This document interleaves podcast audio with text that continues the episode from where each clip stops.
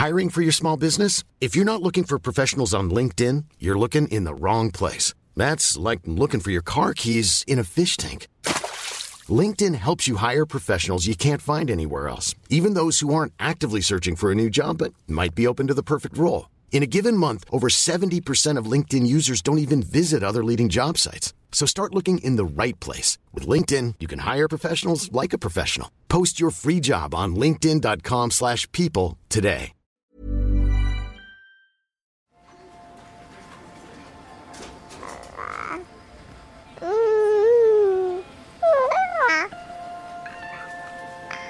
Vis-à-vis de l'école, on est en situation de retrait, de rejet.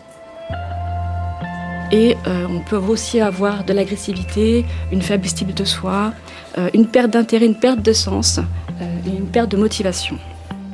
Mais en tout cas, ne pas négliger ce qui est aussi fondamental dans leur vie à ce moment-là. Ils ignoraient que ce serait aussi dur que ça, je pense. Ouais, ils doivent vivre un enfer. Pourquoi tu m'as jamais aimé? T'aimer Mais qui a dit que je dois t'aimer?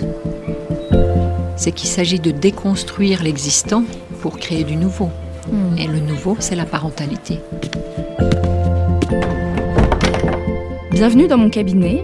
Je suis Mathilde Bouichou, psychologue clinicienne spécialisée en périnatalité. Je reçois, j'accompagne des femmes, des hommes, des futurs parents, des couples aussi, autour de toutes les questions euh, qu'ils peuvent se poser sur euh, leur parentalité, leur devenir parent. Euh, Ça peut aller lorsqu'ils s'interrogent sur leur désir d'enfant, aux difficultés qu'ils peuvent rencontrer pendant la grossesse, aux questions d'infertilité, au parcours de PMA, et puis aussi autour de toutes les questions éducatives qui peuvent se poser avec leurs enfants.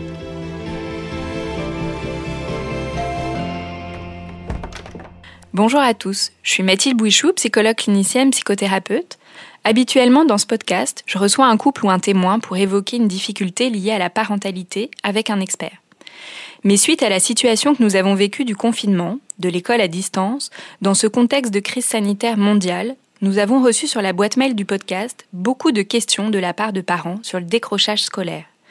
Face aux inquiétudes des parents qui ont eu des difficultés à faire l'école à la maison, ont l'impression que leur enfant n'a pas réussi à poursuivre l'école à distance, nous avons donc souhaité répondre aux questions posées dans cet épisode. Pour répondre à vos questions, je suis accompagnée aujourd'hui de Mathilde Castro-Mendes. Bonjour Mathilde. Bonjour Mathilde. Vous êtes professeure de français euh, au lycée. Et de Sabine Etaï-Binuti. Bonjour Sabine. Bonjour Mathilde. Vous êtes psychologue du développement. Vous travaillez actuellement au sein d'un programme de réussite éducative qui a pour mission d'accompagner les enfants et les adolescents en situation de, de fragilité. Tout d'abord, la première question qui est revenue de nombreuses fois, Mathilde Sabine, qu'est-ce qu'on appelle le décrochage scolaire? Donc en fait, ce mot, il peut désigner deux choses. Euh, une chose très précise, et c'est ce qui est, c'est la définition qui est utilisée pour les études sur le décrochage scolaire, les statistiques. Décrocher, ça désigne pour un élève le fait de quitter le système scolaire trop tôt et sans diplôme. C'est deux choses. Donc on parle aussi de sortie précoce du système scolaire. Ça, c'est la première définition. Mais en réalité, on emploie aussi souvent cette expression euh, pour désigner tout le processus qui va mener à cette sortie précoce du système scolaire. Donc on va parler d'un jeune en situation de décrochage ou en décrochage pour désigner toutes ces euh, prémices, ces signes, ces absences, enfin tous les symptômes du décrochage scolaire qui viennent avant. Voilà, donc ça désigne, c'est complexe parce que ça désigne à la fois le résultat et le processus de décrochage. Donc je voudrais, si je peux rajouter, Bien sûr. euh, donc en fait dans la littérature il n'y a pas de consensus sur la définition du décrochage scolaire. Par contre, les chercheurs sont d'accord sur le fait qu'il y a cette notion de processus qui serait évolutif. Euh, donc il y a une sorte de dimension temporelle avec cette présence de signes précoces, notamment à l'école primaire, et qui aboutirait à moyen ou long terme. Donc, euh, ce processus, en fait, c'est le résultat d'une accumulation de facteurs négatifs euh, qui sont multiples et qui sont d'intensité variable et qui vont conduire l'enfant, l'élève, à se désengager, à sortir du système éducatif. Donc, c'est comme une, donc une notion de rupture avec l'école. La, la Sabine, vous parlez euh, donc de, signes, Mathilde, de, symptômes? Donc, quels sont ces signes, ces symptômes du décrochage scolaire? Ça peut être assez euh, varié. Les plus courants, ça va être bon déjà les absences, surtout dans le secondaire, un élève qui s'absente. Mais euh, ceci dit, un élève peut être présent physiquement et être absent aussi mentalement. Donc euh, la passivité, les phénomènes de repli, parfois les problèmes de comportement, mais pas toujours. Donc un élève qui est dans une attitude de violence, de rejet, de refus vis-à-vis des apprentissages ou des camarades ou des enseignants, enfin de tout ce qui fait école en fait. Hein. C'est pas que forcément les, les, savoirs. Tout ça, ça va être des signes de décrochage auxquels euh, il faudra faire attention. Les résultats scolaires aussi, bien sûr. Mais euh, attention, on peut avoir des mauvaises notes et pas être en décrochage. Mais ça peut être un des signes. Moi, j'ajouterais, euh, effectivement, pour un peu préciser, c'est que le plus souvent, on a effectivement des enfants qui rencontrent des difficultés scolaires. Alors, des difficultés scolaires, ça peut être au niveau des apprentissages, mais ça peut être effectivement aussi au niveau, des au niveau relationnel avec les enseignants, des problèmes de discipline. Et on constate aussi des modifications dans l'attitude de l'élève. Alors cette modification, euh, c'est en fait vis-à-vis de l'école, on est en situation de retrait, de rejet euh, des apprentissages. Et euh, on peut aussi avoir de l'agressivité, une faible estime de soi, une perte d'intérêt, une perte de sens, une perte de motivation. Donc l'enfant, il va rentrer tout doucement dans une sorte d'indifférence et il va perdre ce sentiment d'appartenance à l'école. Et donc, ça va aboutir effectivement à l'absentéisme, un absentéisme qui va, se répéter et qui va devenir chronique. Hmm. Du coup, là, ce que vous nous disiez, Sabine et Mathilde, par rapport euh, aux, signes et, aux symptômes du, décrochage scolaire, à, à, partir de quel âge ces signes peuvent euh, apparaître et à, à, partir de quel âge on peut voilà, parler de décrochage scolaire? Est-ce que voilà, finalement, ces signes, ils peuvent apparaître dès la maternelle, dès le primaire? Est-ce que si jeune, on va pouvoir parler de décrochage scolaire ou pas Ils peuvent apparaître euh, assez tôt, même si souvent on va y faire, on va les remarquer de manière plus, plus frappante dans le secondaire. Mais en réalité, dès l'école primaire et dès euh, les petites classes, on peut avoir des signes de décrochage. On peut même avoir du décrochage au sens strict du terme. Hein. Il y a des enfants qui peuvent quitter l'école primaire, mais ça devient quand même très rare en France. Mais en tout cas, des signes euh, et des symptômes de décrochage peuvent apparaître dès l'école primaire. En fait, le décrochage, c'est il y a certains chercheurs qui définissent comme une difficulté entre faire le lien entre le dedans de l'école et le dehors de l'école. Donc la famille, les amis, enfin la vie euh, extérieure de l'enfant et puis l'intérieur de ce qui se passe à l'école. Et ça, ça peut euh, exister à n'importe quel âge, en réalité. Mais c'est vrai que ça peut être plus difficile à identifier en primaire. Oui, j'imagine que là, il peut y avoir finalement dans ces signes que vous avez euh, évoqués, Sabine, des signes qui vont apparaître dès la maternelle ou l'école primaire et qui, s'ils ne sont pas euh, pris en charge ou entendus, vont s'accumuler et amener finalement dans le secondaire à du décrochage scolaire. C'est tout à fait ça, oui. Dans les signes que vous avez évoqués au niveau relationnel, est-ce qu'il peut y avoir des difficultés avec les pères? Est-ce que le fait qu'un enfant se sente pas faire partie de la, la communauté euh, de ses pères, voilà, est-ce que ça, ça peut être un signe euh, ça fait effectivement partie des signes qu'on doit observer, qu'on doit vérifier euh, dans le cadre du décrochage scolaire, oui. Mmh. Tout à fait. Après, on peut aussi avoir des problèmes relationnels avec ses pairs, euh, sans pour autant, euh, bien sûr, euh, présenter euh, des signes de, de décrochage scolaire, mmh. tout à fait.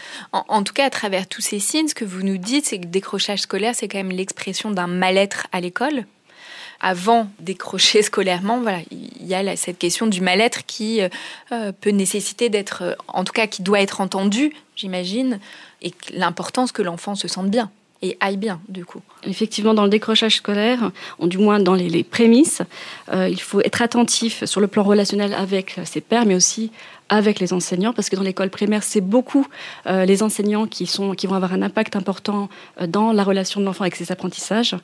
Et effectivement, euh, c'est des, des, points sur lesquels il faut, euh, il faut être attentif. Mmh.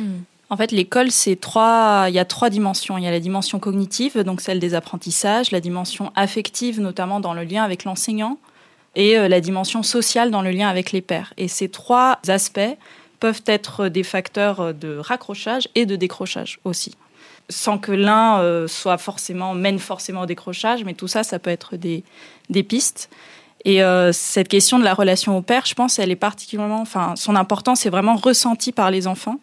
Il y avait une consultation nationale des lycéens qui s'était faite. On avait demandé aux jeunes qu'est-ce qui pour eux était facteur de décrochage. On en parlera peut-être plus longuement des facteurs de risque, mais en tout cas, ils avaient répondu.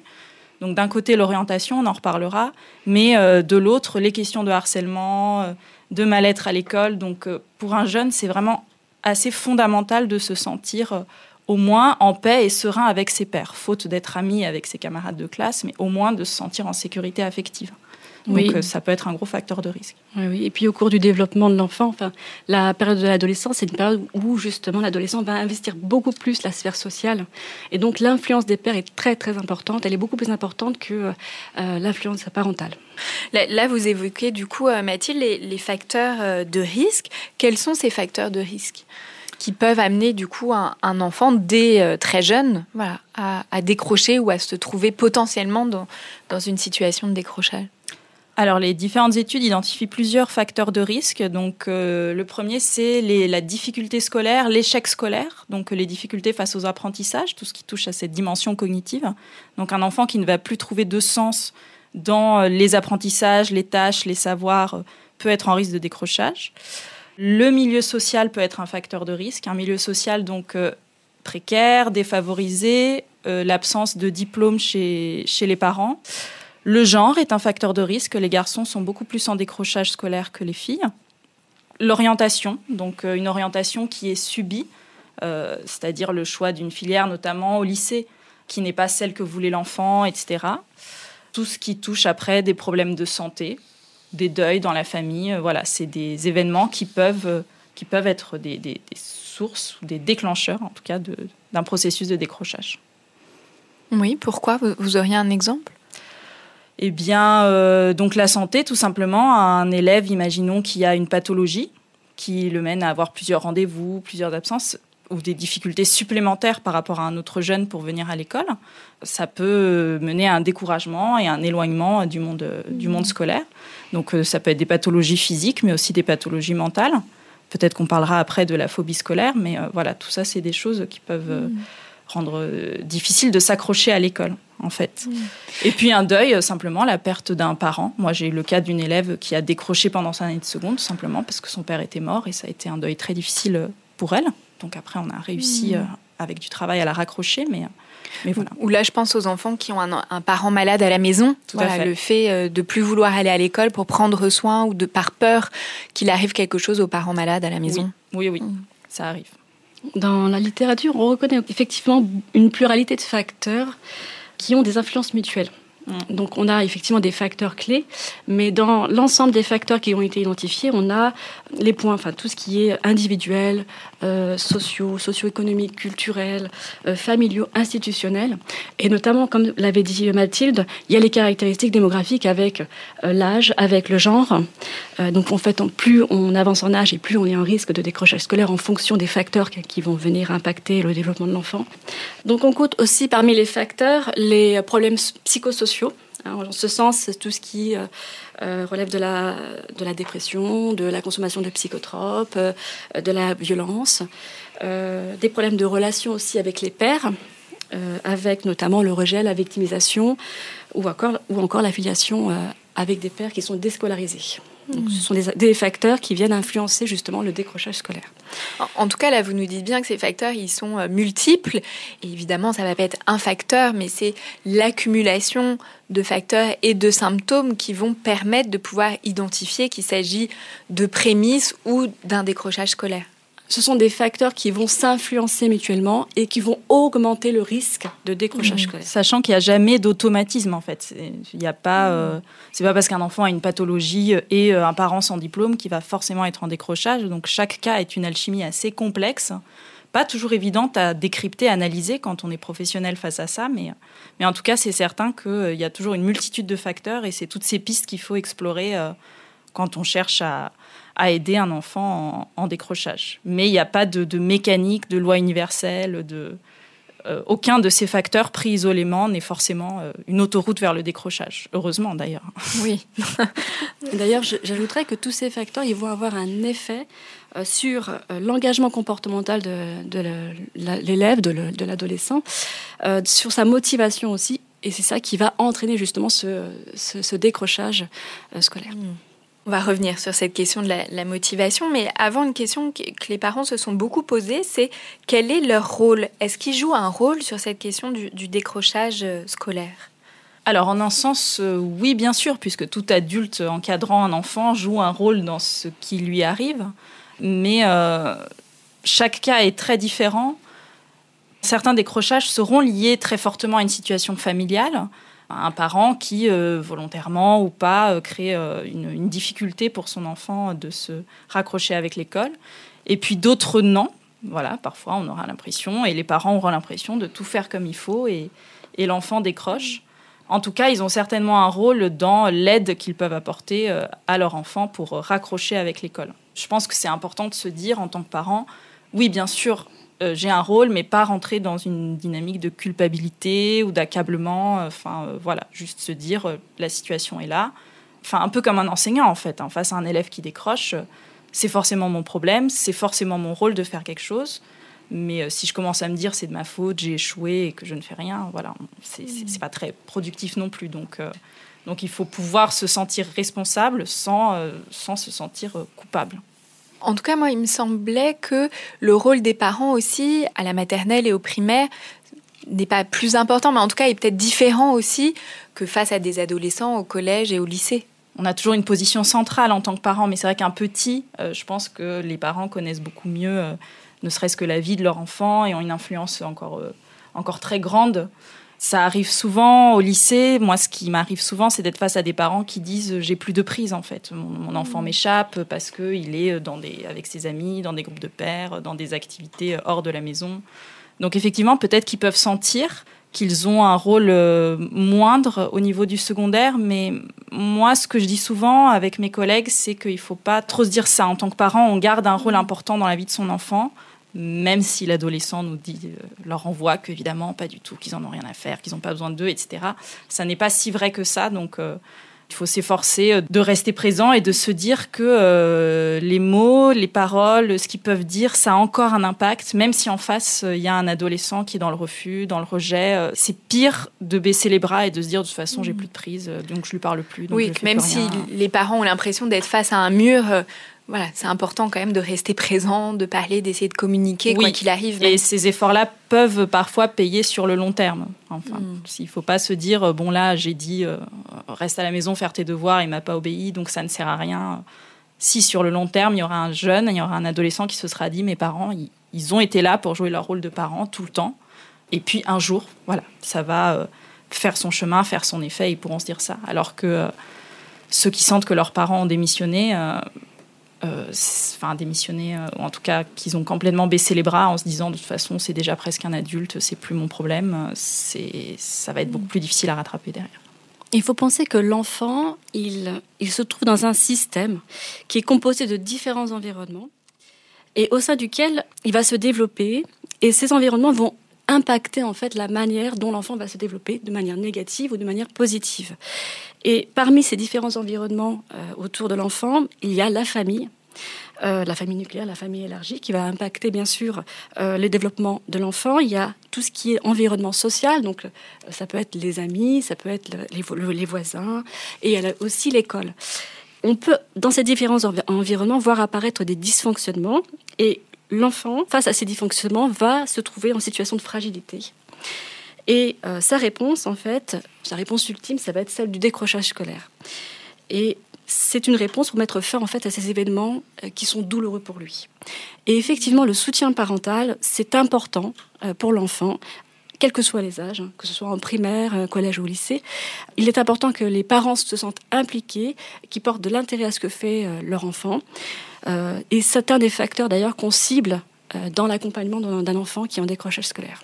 Oui, là, Sabine, quand vous dites qu'ils- les parents qui portent de l'intérêt euh, et qui regardent voilà, le- leur enfant aussi dans ses capacités, dans son potentiel, là, j'entends au-delà de la question des notes. Oui. Parce que c'est vrai qu'en France, voilà, il y a ce système de notation euh, sur lequel peut-être les parents voilà, peuvent se cantonner finalement. C'est important de regarder les choses au-delà des notes. Oui, parce que justement, euh, la, la focalisation sur les notes, elle peut vraiment euh, mener l'enfant vers un chemin euh, un peu biaisé. En réalité, l'école, elle veut que, elle attend des enfants qu'ils apprennent des choses. Euh, pas qu'ils aient des bonnes notes pour avoir des bonnes notes. Et parfois, les parents peuvent se concentrer sur l'histoire de la note. C'est peut-être plus, plus sain de plutôt demander bah, qu'est-ce que tu as appris, voilà, que quelle note tu as eu, d'être dans une espèce de, rentabilité comme ça de la note, sachant que pour un élève en difficulté, euh, les, les notes sont vécues comme une forme aussi de violence. Alors que parfois, il y a des élèves qui peuvent avoir des notes correctes en apprenant beaucoup par cœur, etc., et être à côté des apprentissages. Pour l'enseignant, ça va poser aussi difficulté si en face on a juste on a un élève qui a l'impression que tout ce qui compte, c'est d'avoir des bonnes notes. Le rôle des parents, il est aussi important dans le lien qu'ils établissent avec l'école. Et ce que j'entends par lien, c'est effectivement le côté relationnel avec donc l'équipe pédagogique, euh, mais il y a aussi les représentations qu'ils ont de l'école, euh, les attentes qu'ils ont vis-à-vis de, l'école, donc et ce partage de valeurs, de codes avec le système éducatif. Oui, en tout cas, là, j'imagine des parents, euh, et j'en ai déjà entendu dans mon cabinet, qui ont un rapport difficile à l'école ou qui eux-mêmes se sont sentis exclus ou se sentis mal ou peut-être même ont été en décrochage scolaire. Quand on a vécu des choses douloureuses et difficiles par rapport à l'école, d'accompagner son enfant à l'école et avec plaisir, euh, joie, euh, simplicité, j'imagine qu'en effet, c'est compliqué. Oui, tout à fait. Mm. Oui, oui, effectivement. Il faut vraiment que l'accompagnement soit, soit fait euh, dans cette démarche de travailler avec l'école. Et effectivement, euh, il faut s'intéresser justement à ce que pensent les parents, à leur façon de, de concevoir en fait le lien avec l'école le rapport avec l'école. Oui, donc là, j'imagine pour des parents de pouvoir questionner aussi son propre rapport à l'école va permettre aussi de pouvoir accompagner au mieux son enfant et puis de pouvoir faire la part des choses. Qu'est-ce qui m'appartient à moi, à mon histoire, de comment j'ai vécu euh, l'école et comment j'y ai été aussi accompagnée par mes propres parents. Euh, et du coup, comment je vais accompagner mon enfant qui est différent de moi et qui aura des difficultés différentes. Il y aura peut-être des choses semblables, mais même dans le semblable, il y, a du différent. Tout à fait. Oui, il faut avoir, apporter un éclairage aux parents, effectivement, qui ont rencontré euh, des problématiques à l'école, effectivement. Oui, et je pense euh, pour euh, pour les parents, c'est pas toujours évident de se dire que inconsciemment on peut transmettre beaucoup de choses à son enfant, puisqu'il y a des parents qui vont se dire mais j'ai tout bien fait. Enfin, même si moi j'étais décrocheur, j'ai je sais pas, j'ai acheté des livres à mon enfant, je lui ai payé des cours de soutien scolaire, j'ai tout fait. Mais cette douleur là de l'ancien cancre ou ce rapport difficile à l'école, ça peut aussi se transmettre inconsciemment. Donc il il faut pas hésiter à réexplorer euh, ces, choses-là quand on est parent et à se dire euh, bon bah voilà même si j'ai l'impression que j'ai jamais transmis ça pourquoi pas en parler et pourquoi pas expliciter ce qui restait euh, dans l'implicite. Mais ça peut aussi passer par par d'autres choses. J'ai eu le cas d'un élève qui avait du mal à réussir dans les apprentissages et, et je sentais il venait d'une famille, euh, d'un milieu très défavorisé et, des parents qui avaient tout fait pour qu'il réussisse dans ses études, etc. Et petit à petit, j'ai compris qu'en fait, il, euh, c'était douloureux pour lui de dépasser ses parents scolairement. Même si euh, c'était ça qu'il voulait de lui, beaucoup, hein, mais c'est pas évident de entre guillemets trahir comme ça son milieu et mm. même si c'est ce que explicitement les, les parents demandent. Donc il y a toutes ces dimensions quand même un peu inconscientes qui sont pas faciles parfois à déceler, mais quand elles le sont, il faut pas hésiter à le dire et, peut-être à rassurer l'enfant. Euh, mais tu sais, euh, tu seras toujours mon fils, même s'il fait quelque chose de très différent de moi, ou euh, même si voilà. Et juste sur cette question aussi du de la distance et du lien des parents à l'école, c'est ce qui explique notamment ce facteur de risque qui est le milieu social, hein, le milieu social défavorisé. Pourquoi est-ce qu'il y a pas mal d'élèves décrocheurs qui viennent de milieux très populaires? C'est pas du tout parce que euh, vous voyez ces espèces de discours méprisants qu'on a, les pauvres, euh, ils accordent pas d'importance à l'école, euh, ils accompagnent pas bien leurs enfants, ils s'en occupent pas bien, ou alors ils sont dans le rejet de l'école, de la République, etc. C'est complètement faux, hein, c'est pas du tout ça. C'est juste que l'école, elle est à l'image de la culture dominante, et quand on vient d'une culture populaire ou plus défavorisée, la distance à franchir, elle est plus grande que pour un enfant d'un milieu favorisé.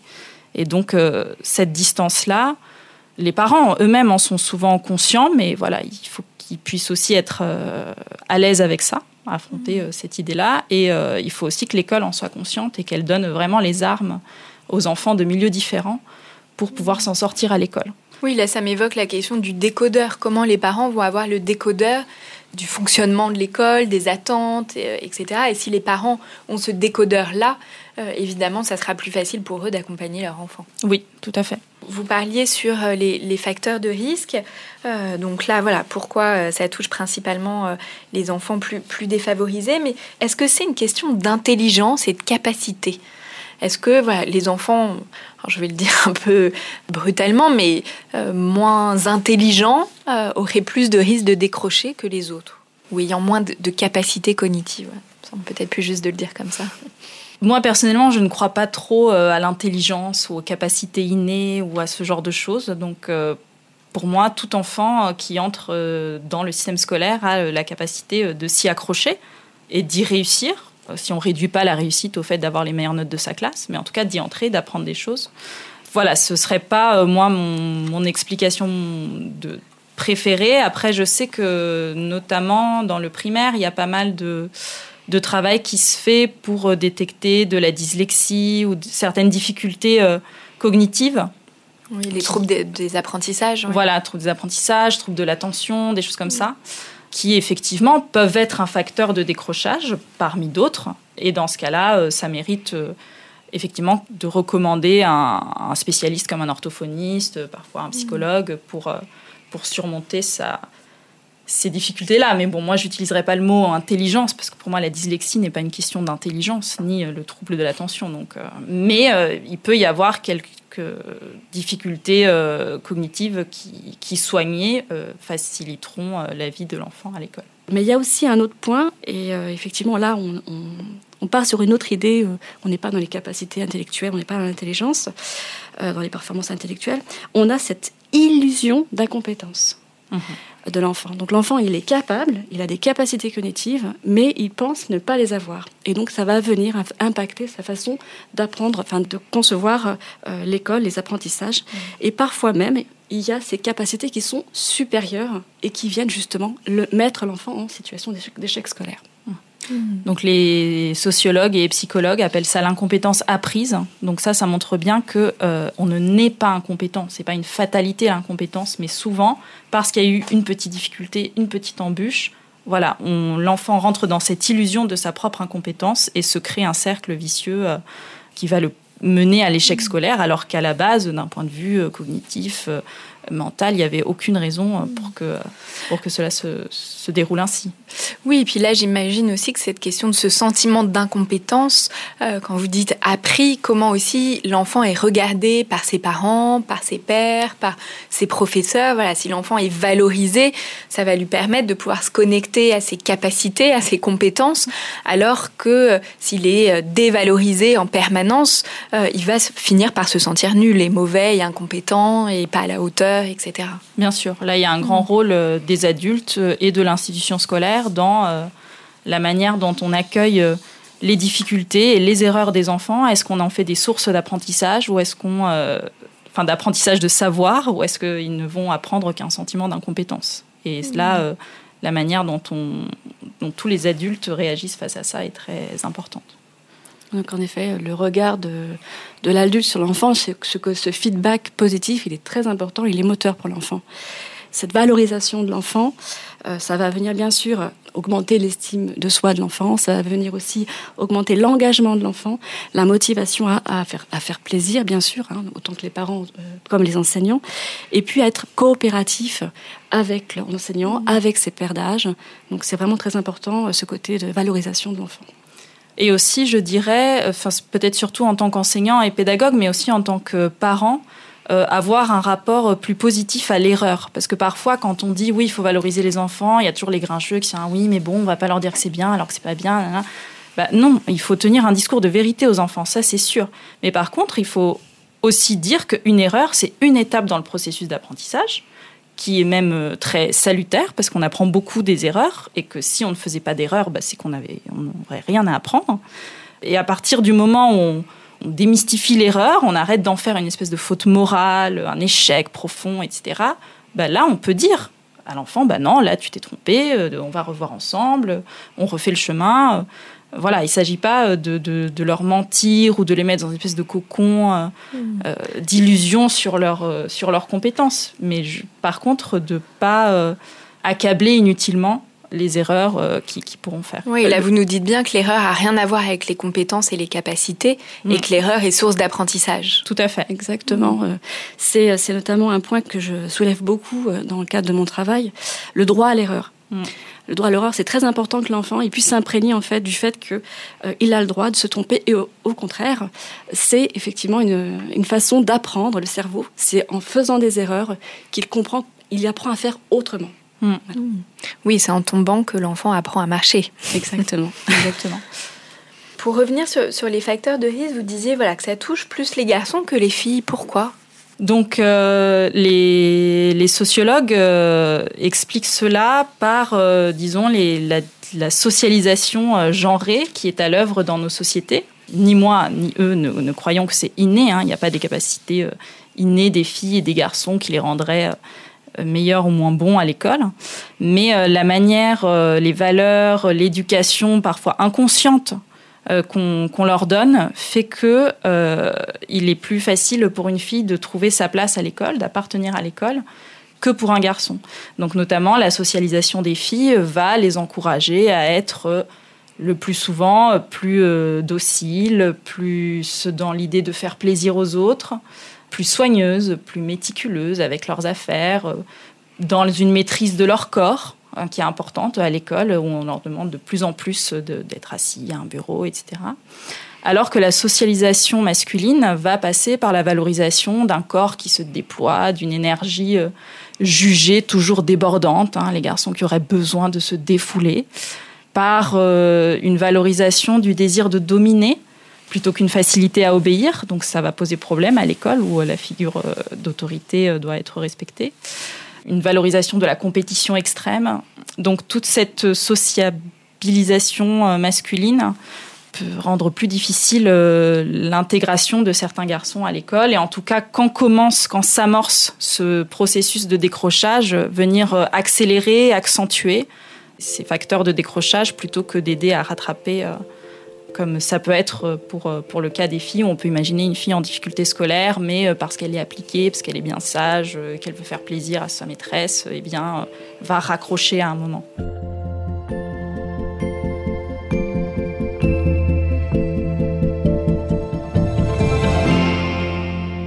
Vous nous avez défini l'une et l'autre hein, le décrochage scolaire, mais quelle est la différence avec l'échec scolaire?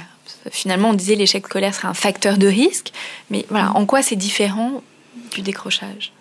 En fait, l'échec scolaire, ça touche la question des apprentissages. Donc, c'est des élèves qui sont en difficulté avec euh, les apprentissages, les, savoirs, enfin voilà, euh, les contrôles, les notes, enfin toute cette activité euh, cognitive de l'école. Alors que le décrochage, c'est vraiment quand il n'y a plus de lien du tout avec l'école. Donc c'est plus vaste que euh, la question de l'échec scolaire. Et on peut tout à fait imaginer un élève en échec scolaire, donc qui, a des difficultés face au savoir, qui doit refaire beaucoup plus de fois que les autres les exercices, qui doit poser plus de questions, qui doit être plus accompagné, mais qui n'est pas en décrochage. Enfin voilà, qui, est à l'école, qui essaye de faire les choses, qui, qui est en activité, qui a des liens avec ses camarades. Donc euh, nous, on va pas voir du décrochage et ça n'est pas du décrochage.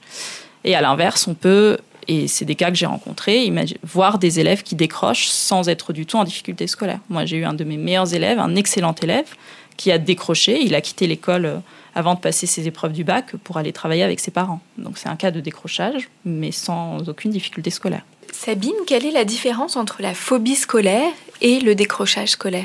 Alors, la phobie scolaire, c'est le refus d'aller euh, à l'école et sans raison apparente l'enfant, il va résister lorsqu'on va essayer de le contraindre à aller à l'école. Et cette résistance, ça va se manifester par une, intense terreur qui est associée au fait d'aller à l'école. Euh, c'est une réaction d'anxiété très très vive. Euh, l'enfant est en situation de détresse, il euh, présente des, des angoisses, la somatisation, des maux de tête, des maux de ventre, des tremblements, de la sueur. Il y a des difficultés psychoaffectives qui sont sous-jacentes. On parlerait d'une continuité avec l'anxiété de séparation, mais bon, c'est un questionnement encore euh, aujourd'hui, et qui aboutirait à l'adolescence à la phobie scolaire. Il faut savoir que la phobie scolaire, elle est en lien avec la, qualité de la relation d'attachement de l'enfant avec ses parents. Euh, ça touche à euh, tout ce qui concerne la sécurité affective qui ici est mise à mal. À partir de quel âge on peut voir de la phobie scolaire chez les enfants? Alors, on peut en voir de la phobie scolaire chez l'enfant euh, dès euh, la maternelle, euh, mais on parlerait plutôt d'anxiété de séparation et qui évoluerait à l'adolescence en phobie scolaire. D'accord. Il faut savoir que par rapport au décrochage scolaire, dans la phobie scolaire, on n'a pas de comportement antisociaux. C'est-à-dire là, on est dans une relation avec les pères qui est sauvegardée. On est aussi dans un arrêt brutal de la fréquentation scolaire, alors que pour le décrochage, on est plutôt dans un processus qui est plutôt long.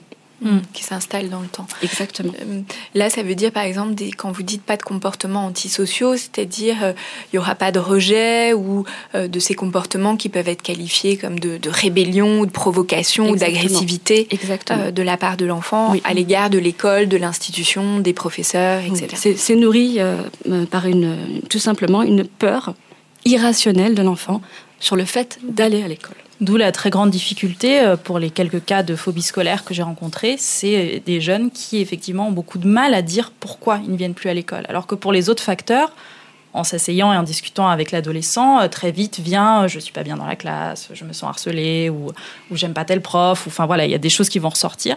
Un enfant en phobie scolaire, donc déjà effectivement c'est des absences massives, donc c'est vraiment une difficulté immense euh, de venir à l'école avec des symptômes souvent somatiques, physiques très forts. Et quand on demande pourquoi, euh, mais non, madame, je vous aime bien, j'aime bien les profs, j'aime bien mes camarades, je comprends pas, je comprends pas, une grande détresse face, euh, face à cela, qui va vraiment rendre très différent et très caractéristique la phobie scolaire. Oui, donc là on entend bien dans ce que vous dites que la phobie scolaire serait du registre dit plus pathologique, voilà, qui va nécessiter des soins, une prise en charge, etc. Euh, tandis que le décrochage scolaire ne l'est pas forcément. Voilà, je reprends l'exemple que vous donniez, Mathilde, de cet élève qui a décroché subitement quelques semaines avant son bac mm. pour aller travailler avec ses parents. On peut imaginer, là, émettre l'hypothèse qu'il y avait des enjeux dans le fait d'aller travailler dans l'entreprise familiale, par exemple, mm-hmm. euh, et qu'il n'y a pas de pathologie euh, sous-jacente. Exactement, oui. À partir du 16 mars dernier, les parents se sont retrouvés à faire l'école à la maison. Cette situation a été très compliqué parfois pour certains d'entre eux qui ont découvert le métier euh, d'instituteur, de professeur. C'est aussi une situation qui a mis beaucoup en avant hein, les, inégalités euh, euh, aussi entre, entre les familles et, et, les enfants. Ce qui est revenu pas mal, c'est dans les questions des parents, c'est est-ce que cette situation va majorer le nombre d'enfants en décrochage scolaire? Donc c'est une euh, vraie crainte, même si pour l'instant on ne peut pas y répondre. Hein. Il faudra voir à la rentrée de septembre si, une rentrée normale peut se dérouler. Est-ce que euh, voilà ces enfants euh, qu'on n'a plus trop vus, que dont on a un petit peu parfois perdu la trace en tant qu'enseignant pendant le, confinement, est-ce qu'ils vont revenir renouer avec l'école ou, pas? Et est-ce que les cas de décrochage seront plus importants? Je pense que oui, on peut imaginer que ce lien qui s'est distendu pendant le confinement peut peut-être, dans certains cas où il y avait déjà des facteurs de risque, peut peut-être euh, accentuer le chemin vers le décrochage. Il faudra voir avec le recul si effectivement ça a lieu. En tout cas, c'est une question qui inquiète l'éducation nationale. Il y a pas mal de discussions, de dispositifs qui sont en train d'être réfléchis, mis en place euh, pour anticiper sur ce risque de décrochage. C'est aussi une question qui inquiète beaucoup les parents. Moi, j'ai entendu là, ces dernières semaines mm. beaucoup de parents dire mon enfant n'a pas réussi à suivre mm. de manière très assidue l'école à la maison ou en tant que parent, j'ai pas réussi euh, à faire l'école voilà, aussi de mm. manière euh, assidue. Est-ce que euh, mon enfant va, va décrocher? Voilà, Est-ce que Je pense quand même il faut rassurer la majorité des parents dans le sens où, euh, bon, les, élèves, ils sont capables de partir de mois en vacances et ensuite de raccrocher avec l'école. Donc, euh, c'est un peu plus long comme période, mais euh, leur capacité de raccrochage est quand même grande. Et par rapport au retard des apprentissages, on est tous conscients en tant qu'enseignants, en tant que professionnels, que l'année qui a eu lieu a été une année exceptionnelle. Donc évidemment, les attentes qu'on aura en septembre ne seront pas les mêmes que lors d'une rentrée normale. Donc, euh, en tant que parent, bien sûr, rester vigilant, être attentif à la rentrée, mais euh, il ne faut pas partir en vacances en se disant euh, ça y est, mon enfant a décroché, c'est la fin de tout, il n'aura jamais de diplôme. Ça me semble un peu prématuré. Que pendant le confinement, l'enfant a eu du mal à rester en lien avec l'école, surtout au fur et à mesure que les semaines avançaient, que les parents aient un peu lâché sur les apprentissages. En fait, ça me semble normal. Donc, c'est pas, il faut pas paniquer tout de suite par rapport à ça. Oui, puis les enfants ont appris aussi plein d'autres choses. Voilà, peut-être pas à proprement parler du, programme scolaire, mais ils ont mm. appris aussi autre chose durant ce temps-là, et que c'est ça qui est important aussi. Oui, oui, bien sûr. Bien sûr. Je pense qu'il faut faire aussi confiance aux capacités d'adaptation de l'enfant. Et euh, je rejoins Mathilde sur le fait que le désinvestissement que certains parents ont pu observer justement dans les apprentissages, enfin, dans cette école à distance, c'est tout à fait normal. On, est dans une, on a été dans une situation exceptionnelle, on est encore un petit peu en crise sanitaire, donc on est toujours dans cette situation où on ne sait pas trop ce qui va devenir demain. Mais effectivement, euh, il faut reconnaître que l'enfant, quand il est euh, dans le climat scolaire, il y a une ambiance différente, il y a une influence différente. Il y a aussi les enfants qui apportent une certaine dynamique entre eux, euh, qui va venir aussi amener cet investissement au travail, à la tâche scolaire. Mmh. Donc effectivement, ça a manqué pendant ce temps-là. Et, une émulation. Exactement. Donc ça me paraît tout à fait normal qu'il y ait eu ce désinvestissement chez les enfants. Mmh. Et cette question de majoration, euh, euh, justement, du nombre de décrocheurs, c'est effectivement aussi un, questionnement euh, des différents acteurs, notamment donc, du, système éducatif, mais aussi tous les intervenants autour. Et là, ça concerne beaucoup plus les enfants qui sont déjà à risque de décrochage. Mmh. Beaucoup de parents, du coup, se demandent est-ce que je dois faire faire des devoirs, des cours de rattrapage à mon enfant cet été Même si la Mathilde et Sabine, vous nous disiez voilà, que les, enseignants vont aussi euh, s'adapter à cette rentrée un peu particulière, mais est-ce qu'il faut euh, maintenir quelque chose d'apprentissage scolaire durant les vacances pour que la rentrée soit moins difficile?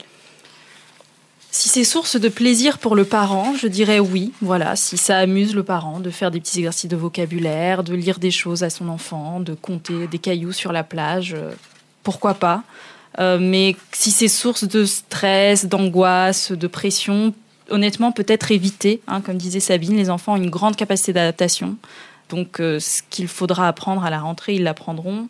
D'autant mieux qu'ils euh, n'ont pas associé cet apprentissage ou cette rentrée à une espèce d'épreuve horrible pour lequel euh, ils ne sont clairement pas équipés puisque leurs parents leur disent à longueur de vacances qu'il faut rattraper, il faut rattraper, t'es en retard. Mmh.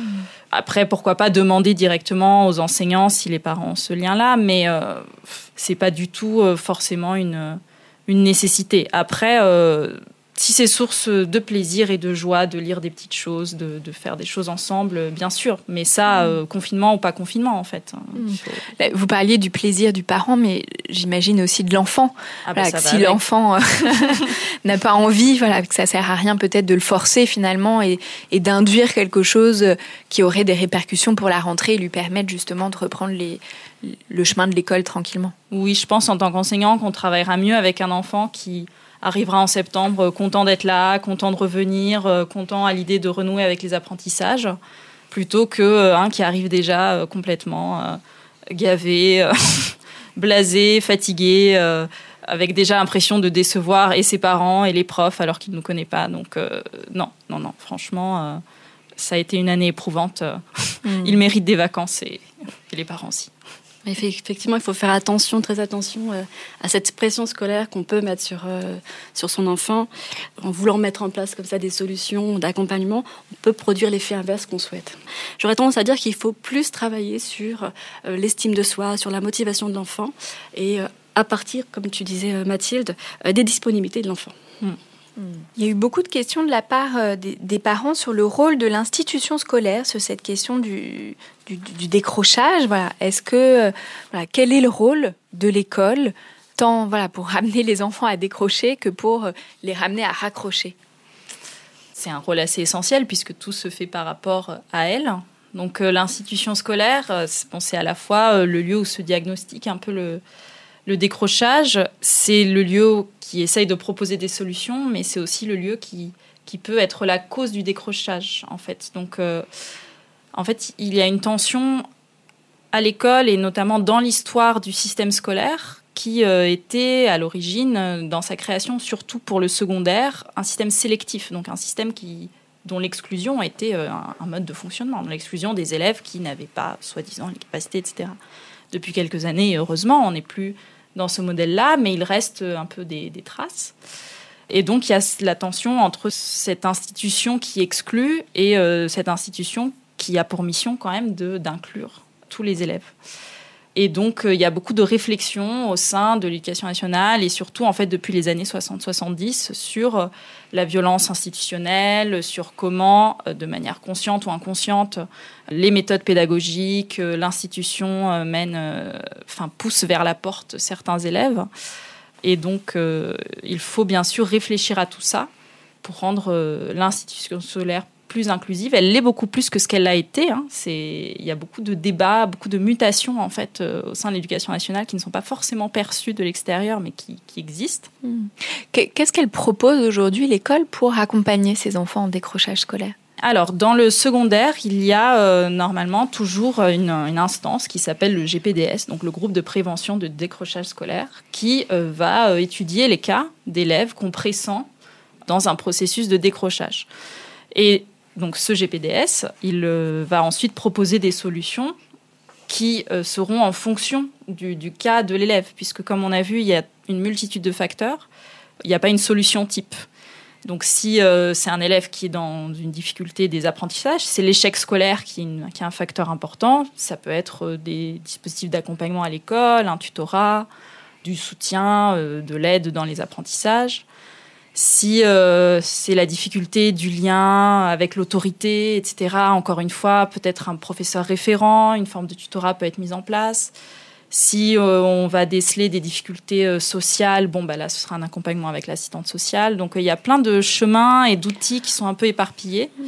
Oui, vous nous parliez des, trois dimensions de l'école, cognitive, affective et relationnelle. Donc, voilà, l'école va pouvoir finalement, l'école où vous allez nous dire, Sabine, peut-être d'autres intervenants extérieurs, agir sur tel ou tel axe en fonction de la situation. Oui, exactement. En tout cas, voilà, il y a des groupes d'observation dans chaque établissement, mais euh, la solution ne viendra pas forcément de l'école ou pas complètement de l'école si on voit d'autres facteurs qui dépassent les enjeux de l'école. Mais, euh, mais le rôle de l'institution, c'est quand même d'essayer d'analyser et de proposer ensuite des chemins. Donc même si ça ne, ça ne relève plus après du travail du prof, parce que c'est un problème de, pathologie ou euh, de, précarité sociale, etc., c'est quand même notre rôle de dire, euh, bah voilà, il y a l'assistante sociale, il faut que vous preniez mmh. contact pour régler vos problèmes de logement, par exemple, enfin essayer de régler mmh. vos problèmes de logement. Euh, donc, donc au moins aider les familles dans cette démarche-là.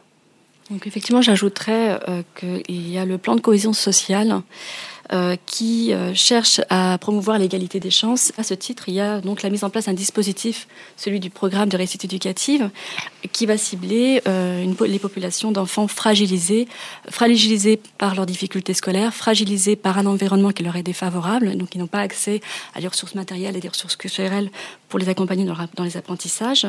Et l'idée de ce dispositif, c'est de travailler, euh, de mettre en place euh, des actions avec l'enfant, avec les, parents, euh, pour accompagner l'enfant dans ses difficultés.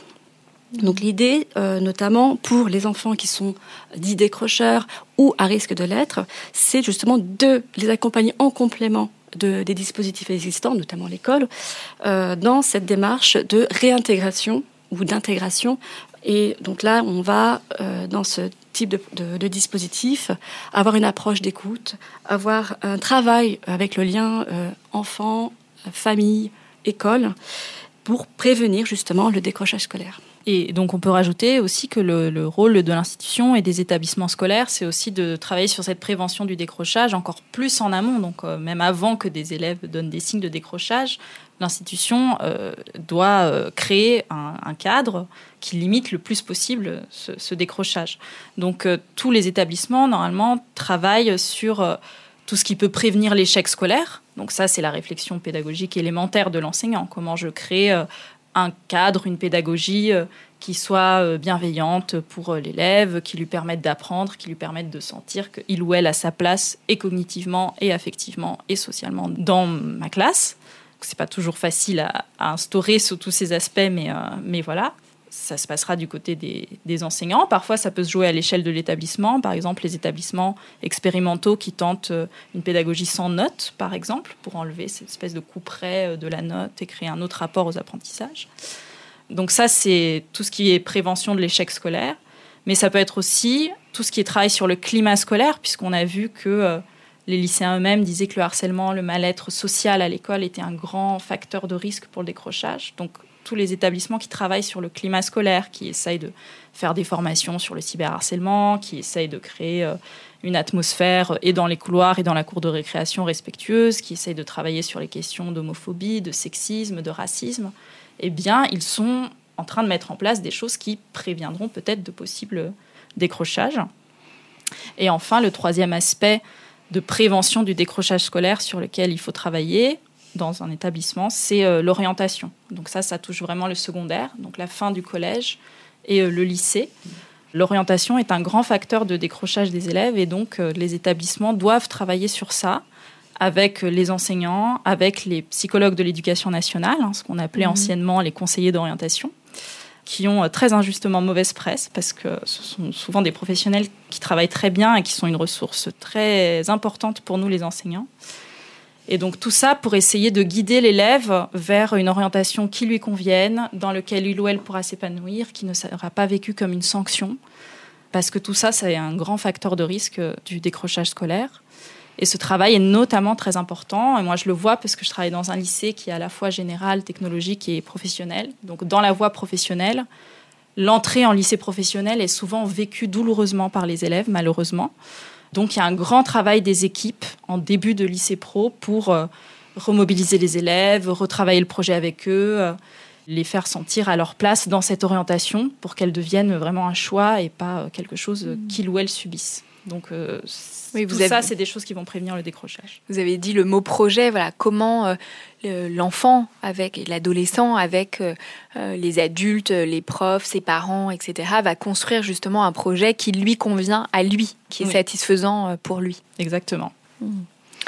Et en tant que parent, qu'est-ce qu'on peut faire si son enfant décroche? Donc, comme toute difficulté, il faut essayer d'en parler. Pas toujours facile avec les adolescents, mais en tout cas, essayer d'amorcer ce dialogue, de poser les questions pour essayer euh, déjà en tant que parent à mener cette enquête de qu'est-ce qui peut causer le décrochage. Est-ce que c'est un mal-être avec les camarades? Est-ce que c'est des difficultés d'apprentissage? Est-ce que c'est l'estime de soi? Est-ce que c'est un événement dans la famille euh, qui a pu perturber l'enfant? Parfois avec certains élèves euh, et certains parents, quand on se réunit ensemble pour, pour travailler, je prends aussi le problème par l'autre côté, c'est-à-dire finalement qu'est-ce qui accroche l'enfant à l'école? Donc, ok, t'es mal dans la classe, mais est-ce qu'il n'y a pas un ami, une amie sur laquelle tu pourrais t'accrocher euh, Il y a des difficultés dans l'apprentissage, mais est-ce qu'il n'y a pas une matière dans laquelle tu, te sentirais à l'aise? Donc, essayer aussi d'identifier qu'est-ce qui accroche, qu'est-ce qui va bien, parce que parfois les, élèves l'oublient eux-mêmes dans ce processus de démobilisation et, et, un peu de déprime. Voilà, ils voient tout en noir, alors que parfois il y a des points d'accroche et on peut partir de là pour raccrocher euh, l'élève, l'aider à voir euh, finalement qu'est-ce qui va bien et utiliser ça comme tremplin pour faire en sorte que ça aille mieux un peu plus généralement. On avait dit aussi, euh, en tant que parent, ça peut être utile de se poser la question de quel est son propre rapport à l'école, hein, de quelles angoisses inconscientes, peur, revanche à prendre, voilà, hérite notre enfant au moment d'aller à l'école aussi, en tant que parent, ne pas hésiter à, en fait, à, demander euh, de l'aide à tous ces acteurs multiples qui, entourent l'enfant. Euh, donc les enseignants, tout d'abord, pas hésiter à aller leur parler. Ou, euh, parfois, les parents s'imaginent qu'on sait beaucoup en tant que prof, mais parfois, sur un élève, il y a plein de choses qui nous échappent. Donc il faut surtout pas hésiter à aller parler pour dire, ben, en fait, je vois qu'il y a tel mal-être, il y a telle difficulté de mon enfant nous, on n'est on, pas du tout tout puissant, donc c'est toujours euh, utile euh, de d'avoir cet échange. Oui, puis en fonction aussi des différents lieux, l'école, la maison, l'enfant manifeste pas forcément les mêmes choses. Tout à fait. Et du coup, de croiser les regards, ça permet aussi d'avoir une vision plus globale sur ce qui se passe pour l'enfant. Exactement. Donc surtout pas hésiter à, à aller voir l'école. Et puis il y a aussi le conseil pédagogique d'éducation, donc le CPE les psychologues de l'éducation nationale, anciens euh, conseillers d'orientation, et puis hors de l'école, euh, assistante sociale, parfois au sein de l'école, mais aussi hors de l'école, psychologue, euh, médecin traitant si on soupçonne une pathologie, une dépression ou que sais-je. En tout cas, voilà, en tant que parent, on n'est pas seul face au décrochage de son enfant. Et de même, d'ailleurs, en tant qu'enseignant, on n'est pas seul face au décrochage d'un élève. Il ne faut pas hésiter à recourir à ces aides. Il y a une question qui est revenue aussi euh, des parents, c'est le redoublement peut-il être une solution au décrochage scolaire? Alors, il peut l'être sans que ce soit force automatique ou mécanique. Hein. Donc euh, depuis quelques années, le redoublement est beaucoup moins fréquent qu'avant puisque les études ont montré que c'était pas si souvent que ça efficace. Pour autant, moi j'ai vu dans ma carrière des, cas de, on dit des beaux redoublements, des bons redoublements, donc vraiment des nouveaux départs pour des élèves. Donc, euh, donc ça peut être une solution. Il faut savoir pour les familles qu'aujourd'hui, en tout cas au lycée, euh, ce n'est plus l'école qui va imposer un redoublement. Donc euh, c'est pas ah, si tu travailles pas, tu vas redoubler, etc. En réalité, c'est Le redoublement, il part d'une demande de la famille. C'est pas du tout quelque chose qui est automatique maintenant.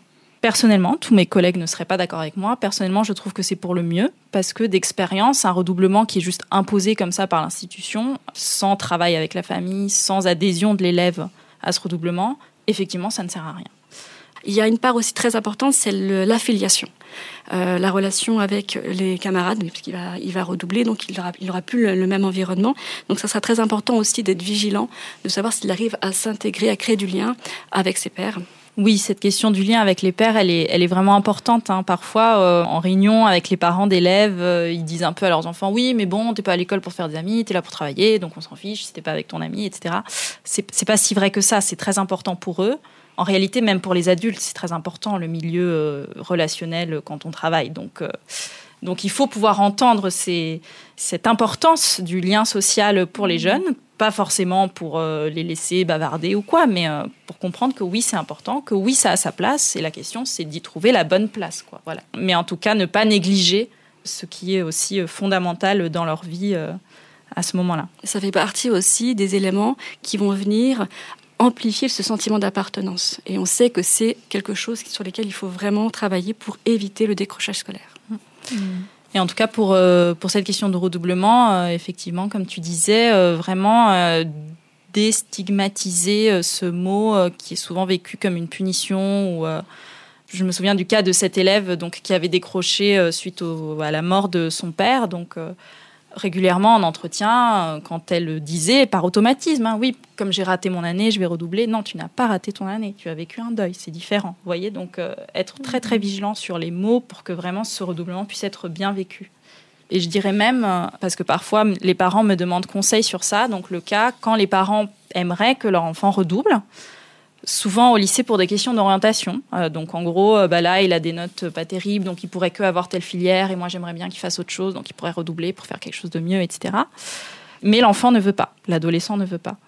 Le plus souvent, mais je ne sais pas si tous mes collègues seraient d'accord avec moi, si vraiment l'enfant refuse jusqu'au bout, l'adolescent refuse jusqu'au bout, je serais d'avis de le laisser euh, passer et de l'aider voilà, dans l'année suivante à rattraper avec du soutien, voilà, tout ce qu'il faut plutôt que, en tant que parent, imposer un redoublement à un adolescent qui ne veut pas. On hmm. risque de courir à l'échec d'expérience.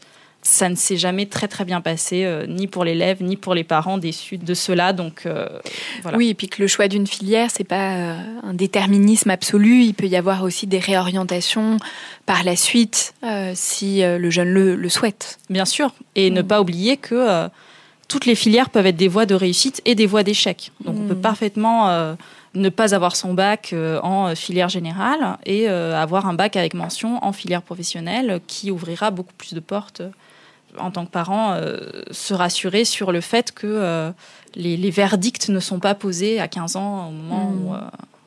où, il y a un passage à l'année supérieure. Donc, les choses sont en mouvement. Exactement. Ils ne sont pas figés. Oui. Mmh. Au vu de tout ce que vous venez de nous dire, euh, Mathilde et Sabine, vous l'avez déjà dit, hein, mais à nouveau, il est important de rassurer euh, les parents que le décrochage scolaire est une situation bien spécifique. Et malgré euh, les difficultés d'apprentissage à distance, de motivation, de réussir à suivre et à encadrer leurs enfants ces derniers mois, tous les enfants vont pas se retrouver en décrochage scolaire à la rentrée, que les enseignants vont s'adapter aussi à cette rentrée 2020 euh, qui sera certainement un peu euh, différente des autres. Pour les enfants euh, qui, eux, sont en décrochage scolaire, un repérage le plus tôt possible permet de les accompagner au mieux. Il existe, comme vous nous l'avez dit, hein, des structures, des professionnels qui accompagnent ces enfants. Il existe plein de choses, donc c'est pas une fatalité. C'est important de se faire aider, de pas rester seul avec ça. Et puis au-delà des notes, euh, ce que vous nous avez bien dit également, c'est l'importance que l'enfant se sente bien dans sa vie, bien à l'école, que les parents euh, l'écoutent, qu'il y ait un dialogue, de l'échange, pour pouvoir aussi déminer des situations qui pourraient euh, s'enquister dans le temps. Donc l'objectif hein, étant vraiment que l'enfant, dès son plus jeune âge, ait plaisir à apprendre pour pouvoir se nourrir tout au long de son développement. Je voudrais dire aussi que, euh, donc effectivement, rien n'est figé dans le destin d'un enfant, et ce, même une fois qu'il ou elle a décroché, parce qu'on a beaucoup parlé du processus de décrochage, mais peut-être qu'il y a des parents qui sont déjà en fait face au résultat, face à un enfant qui a quitté l'école mmh. sans diplôme, et qu'est-ce qu'on que, en fait? Eh bien, il y a plein de choses possibles pour ces enfants-là. Il y a des écoles de la deuxième chance, il y a des micro-lycées, il y a les contrats d'apprentissage. Contrairement à ce qu'on croit au moment où tombe ce verdict, il y a beaucoup de possibilités pour cet enfant de se réinsérer dans un apprentissage ou dans une voie professionnelle. Et donc pour ça, euh, je conseille aux parents euh, d'aller sur un site qui, c'est un site de l'ONICEP. Donc ceux qui ont déjà des enfants au lycée connaissent bien, c'est le site de l'orientation, qui s'appelle ma seconde chance.onicep.fr. Donc ma seconde chance qui va euh, regrouper toutes les informations sur toute cette multitude de dispositifs qui existent pour les enfants qui ont déjà décroché. Et ils sont nombreux et ils sont très variables selon les régions aussi, selon les, paysages professionnels des différents lieux, etc. Donc, euh, donc ça vaut le coup d'aller se renseigner. Il y a aussi un numéro vert sur ce site. Les parents des enfants qui ont décroché, euh, sachez qu'il y, a, il y a quand même plein de choses possibles. Il y a un boulot mmh. d'enquête à faire, mais mais tout n'est pas fini pour votre enfant. Je recommande souvent des lectures euh, aux parents que j'accompagne. Euh, Sabine, voilà, est-ce que vous auriez euh, quelque chose à, nous recommander Alors, moi, c'est dans le cadre, plutôt préventif. je trouve le livre de Catherine Guéguen, Heureux d'apprendre à l'école, qui est très bien pour comprendre ce qui se joue à l'école, quels sont les enjeux et comment accompagner à la fois l'enfant à l'école primaire, mais aussi l'adolescent dans son développement. Ok, merci Sabine. Et vous, Mathilde? C'est un classique un peu de, maintenant de la littérature sur l'école, mais Chagrin d'école de Daniel Pénac est un assez beau livre sur le passé de, cancre de son auteur, qui est quand même devenu écrivain. Donc déjà, ça donne de l'espoir. C'est un beau livre qui montre bien toute la douleur qu'il y a pour un enfant de ne pas avoir sa place à l'école. C'est pas du tout quelque chose d'anodin euh, aujourd'hui pour un enfant de ne pas y trouver sa place. C'est une lecture qui est assez touchante. Et puis après, d'un point de vue plus euh, technique et professionnel, euh, sur la prévention du décrochage scolaire, euh, moi j'aime bien tous les textes pédagogiques liés à l'école nouvelle, au mouvement Freinet, à la pédagogie institutionnelle. Donc une manière de réfléchir une école qui ne soit pas dans la compétition, mais qui soit plus dans une réflexion sur la collaboration, l'émancipation des élèves. en tant qu'enseignant, ça peut donner des billes pour créer une pédagogie euh, plus inclusive. Merci beaucoup euh, à toutes les deux. Merci euh, Mathilde Castro-Mendes et merci Sabine Binuti d'être venue voilà, répondre aux questions des parents sur cette question du décrochage scolaire. Merci pour tous vos conseils et vos éclairages. Merci. Merci. Pour ceux qui nous écoutent, je vous rappelle que vous pouvez nous suivre sur Facebook, Instagram et nous écrire à l'adresse suivante podcastparentalité au pluriel. Si vous avez aimé, n'hésitez pas à liker et à noter et on se retrouve dans un prochain épisode.